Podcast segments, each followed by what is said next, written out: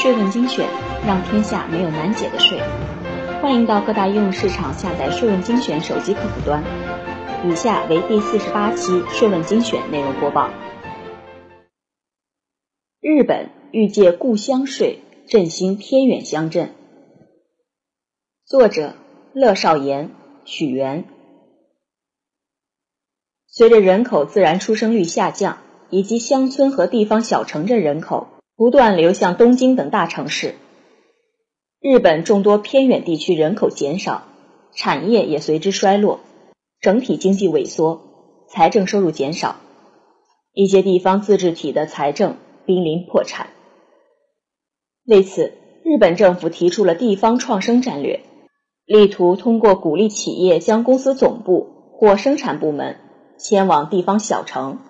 鼓励大城市人口移居地方小城镇，以及实施故乡税制度等方式振兴不断丧失活力的乡村。其中，故乡税制度颇引人注目。所谓故乡税制度，并不是一种强制性的纳税制度，而是根据自愿原则向地方政府捐款，捐款人捐款后就能够收到受捐地方政府出具的捐款凭证。捐款人凭捐款凭证，就可以向现居住地的政府税务部门申请减免住民税，或者申请个人所得税退税。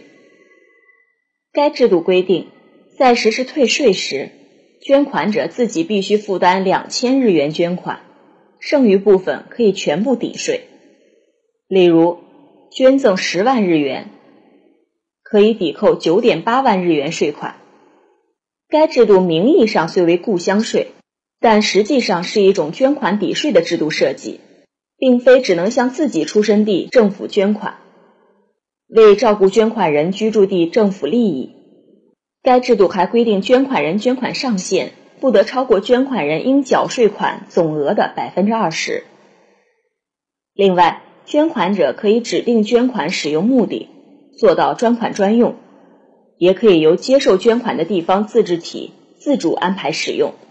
记者日前采访了故乡税活动开展较早并取得了良好成效的北海道上市幌町，实地考察了该町接受故乡税以及如何使用的实际情况。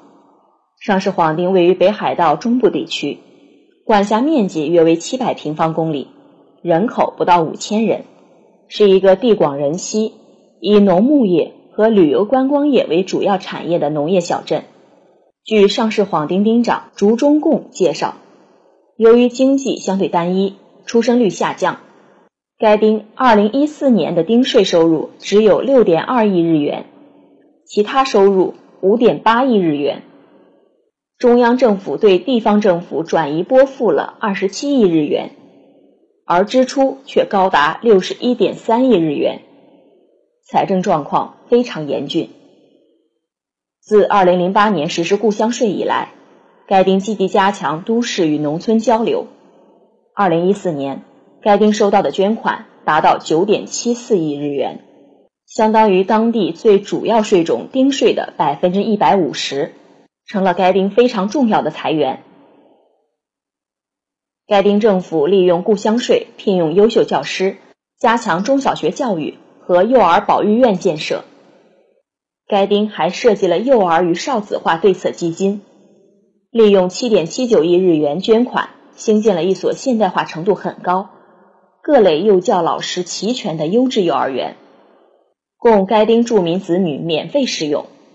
据日本总务省发表的统计数据，故乡税捐款额逐年增高，二零一二年达六百四十九亿日元。正成为日本偏远落后地区财政来源的重要组成部分，为缩小区域差别、促进偏远落后乡村发展发挥了重要作用。谢谢收听本期播报，税问精选，让天下没有难解的税。欢迎到各大应用市场下载“税问精选”手机客户端，并在语音频道与我们评论探讨。每周一、三、五会为您更新内容。我们下期再见。